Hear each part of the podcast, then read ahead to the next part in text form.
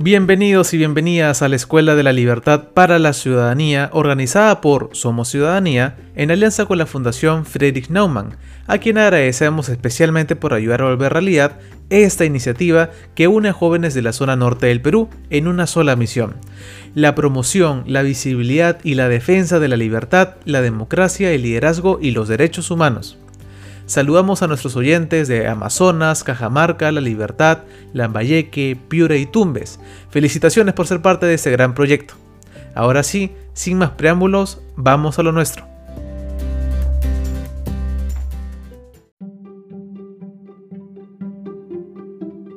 Hoy conversaremos sobre el módulo Liderazgo para el Desarrollo, este módulo te permitirá conocer, identificar y desarrollar las habilidades de liderazgo en un contexto de desafíos constantes donde se requieren personas capaces de dirigir, promover e impulsar procesos que generen valor en un determinado equipo, impactando positivamente en sus comunidades con una visión de enfoque global, entendiendo la comunicación efectiva como una herramienta fundamental para alcanzar los objetivos de equipo que él o la líder promueve. En el panorama político, social y económico actual existe una necesidad creciente de contar con líderes altamente capacitados que puedan enfrentar desafíos complejos, organizando y motivando a sus equipos para tener éxito en el logro de sus objetivos con una visión estratégica. Por ello, este módulo contempla de dos talleres complementarios, liderazgo para el desarrollo y liderazgo y comunicación efectiva. En Liderazgo para el Desarrollo trataremos los conceptos generales y la estrecha interrelación entre el líder y el equipo.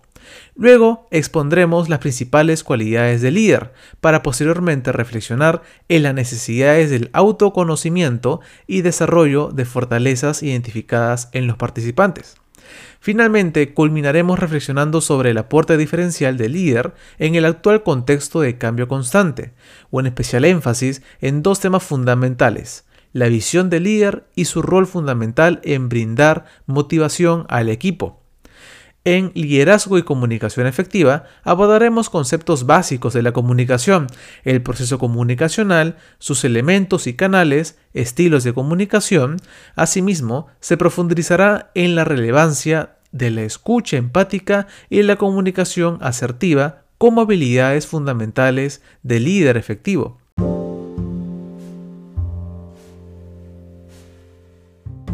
El módulo se desarrollará dentro de un enfoque participativo, crítico y reflexivo, estimulando que cada participante construya sus aprendizajes con orientación de sus docentes, así como el intercambio de sus conocimientos previos y lo que pueda investigar y además compartir. En ese sentido, se presentarán los fundamentos conceptuales de cada una de las unidades del curso y se trabajará en el aula virtual y de manera presencial con el análisis principalmente de los casos prácticos y el material de lectura propuesto. Siendo el proyecto híbrido, para el curso virtual se utilizará la plataforma del aula virtual y se efectuarán las sesiones sincrónicas a través de Zoom, mientras que para el caso del taller presencial, este será llevado a cabo conforme al cronograma y estará a cargo de una docente, quien realizará una sesión de manera participativa. En todas las etapas se brindará oportunamente la orientación general y específica a cada uno de los participantes. Cada unidad de aprendizaje contiene lecturas de carácter obligatorio y de carácter complementario. Recuerda que es obligatorio el 100% de la asistencia para la aprobación del módulo y que deberás participar de manera activa en la clase virtual taller presencial. Además, en el manual del módulo podrás encontrar la lista de las lecturas obligatorias y complementarias que te serán de mucha ayuda para culminar satisfactoriamente este módulo. A continuación resaltaremos cuatro extractos relevantes de las lecturas obligatorias y complementarias. Sin embargo, en el manual del módulo podrás encontrar disponible el resto de extractos seleccionados por el docente.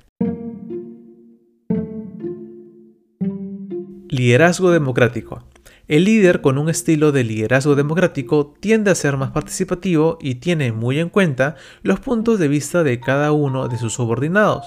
En el momento de proyectar alguna acción, cada subordinado debe estar presente para que finalmente se apruebe el proyecto.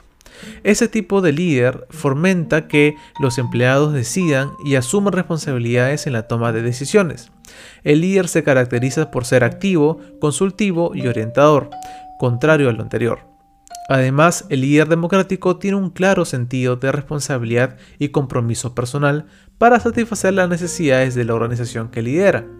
Es un líder que comparte la toma de decisiones con otros miembros de la organización y por tanto está conectado con una alta moralidad en la mayoría de las situaciones. Collante y Villanueva, 2018.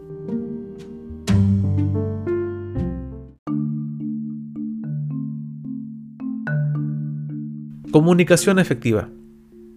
La comunicación efectiva, a fin de poder llegar a una comprensión más profunda de esta como factor crítico para el éxito, si bien en las bibliografías científicas relevadas se pueden destacar diversas clasificaciones para los factores involucrados, podemos observar una marcada relevancia de algunos de estos, los cuales fueron agrupados y denominados en la siguiente manera a los efectos del presente trabajo. Número 1. Factores lingüísticos y paralingüísticos. Número 2. La escucha empática.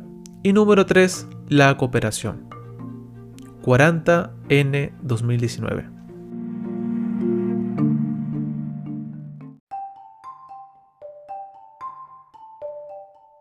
Strength.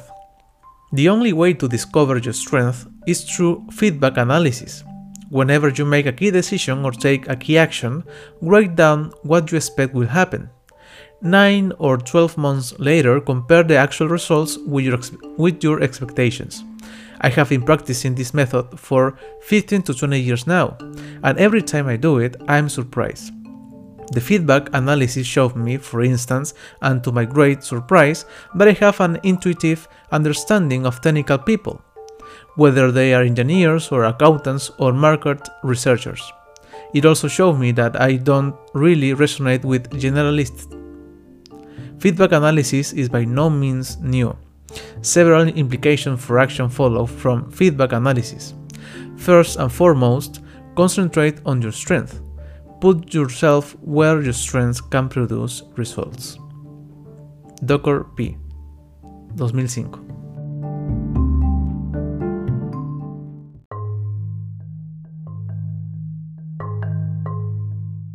El grupo y el equipo.